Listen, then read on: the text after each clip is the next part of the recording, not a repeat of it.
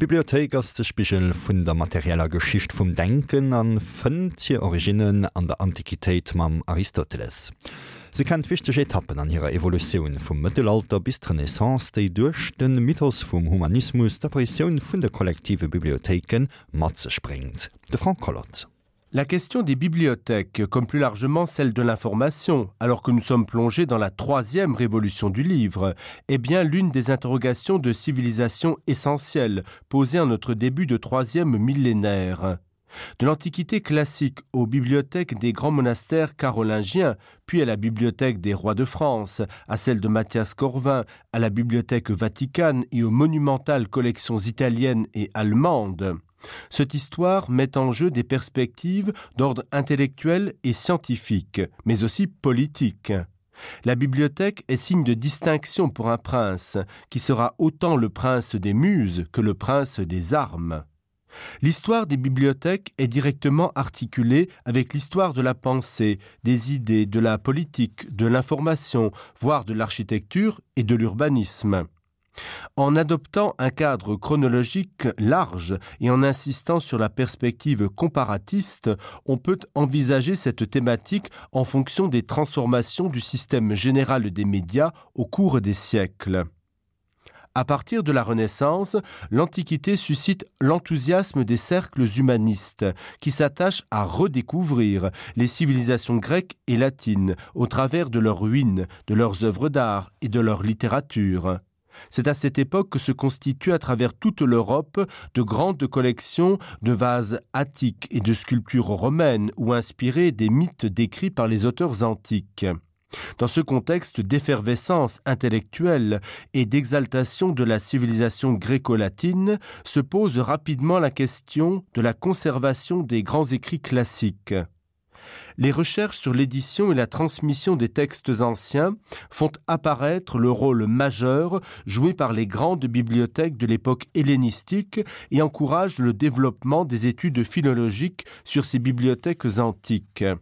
Si celle-ci reste largement concentrée autour de la bibliothèque d'Alexandrie, la découverte au XIXe et au XXe siècle des vestiges archéologiques de plusieurs bibliothèques publiques d'époque romaine et la mise en relation de tous les indices textuels et matériels disponibles sur les bibliothèques publiques de l'Antiquité gréco-romaine permettent de déceler des permanences et des évolutions au cours des époques hellénistiques et impériales, à partir d'un modèle mis en place par les grandes écoles philosophiques qui se développent à Athènes au cours du IVe siècle avant notre ère.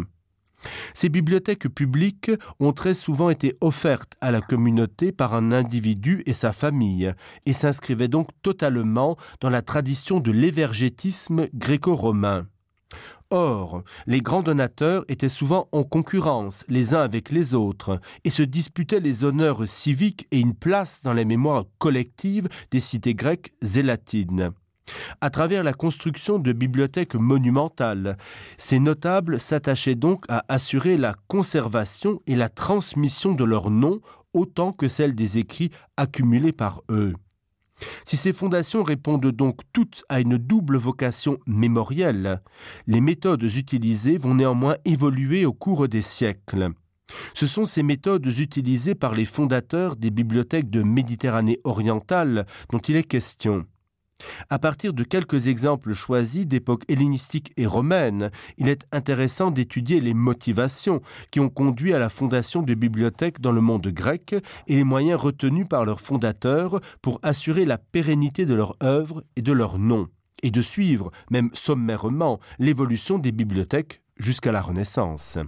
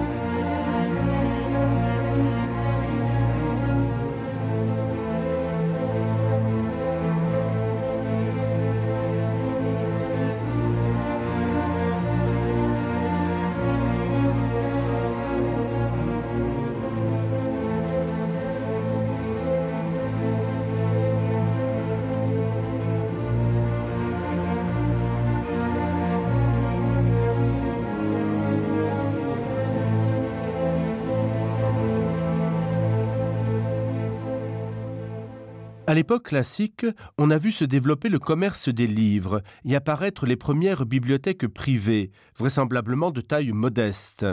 Ce sont des collections privées de ce type qui sont représentées sur plusieurs vases à figures attiques qui dépeignent des scènes domestiques ou scolaires. La tradition littéraire fait elle aussi état de ces premières collections.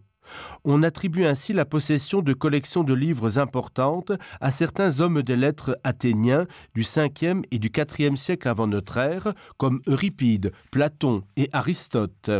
Ce dernier est d'ailleurs généralement considéré comme le premier fondateur d'une bibliothèque au sens propre du terme, c'est-à-dire d'une collection d'ouvrages conséquentes, présentant une organisation interne et accessible au-delà du simple cercle familial.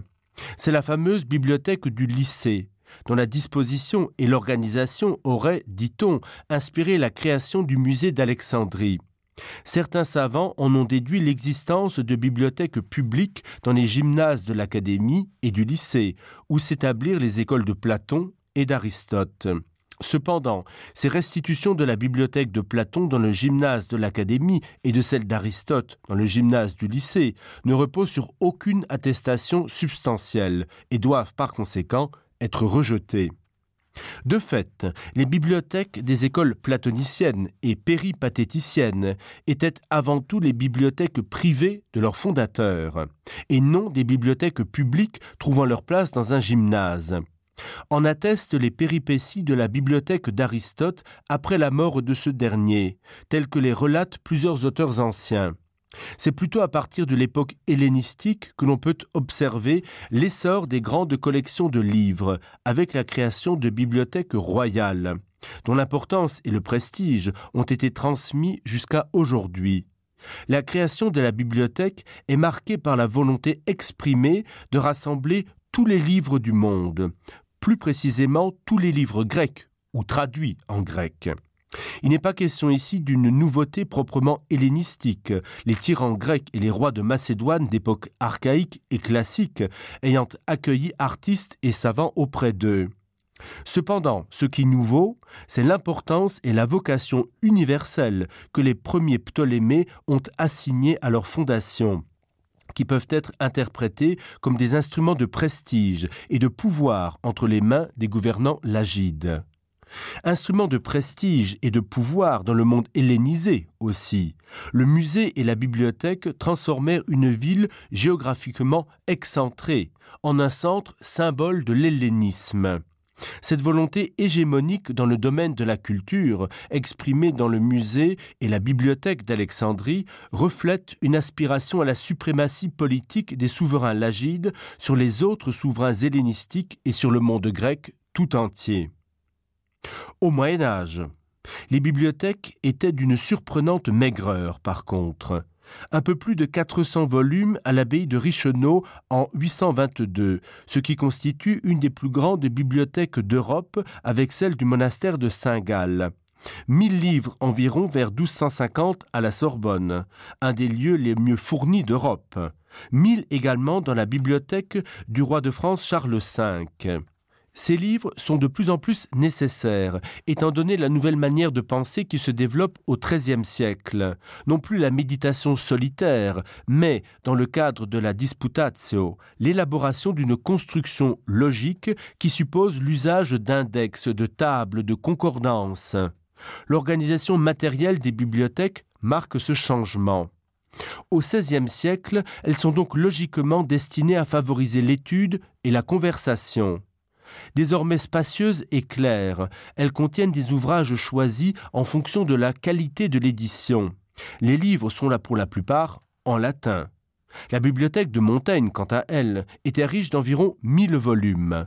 En se développant au XVIe siècle, les bibliothèques ont transformé les lecteurs, qui sont, plus que jamais, comme le dit Michel de Certeau, je cite, des voyageurs. Ils circulent sur les terres d'autrui, nomades braconnant à travers les champs qui n'ont pas écrit, ravissant les biens d'Égypte pour en jouir.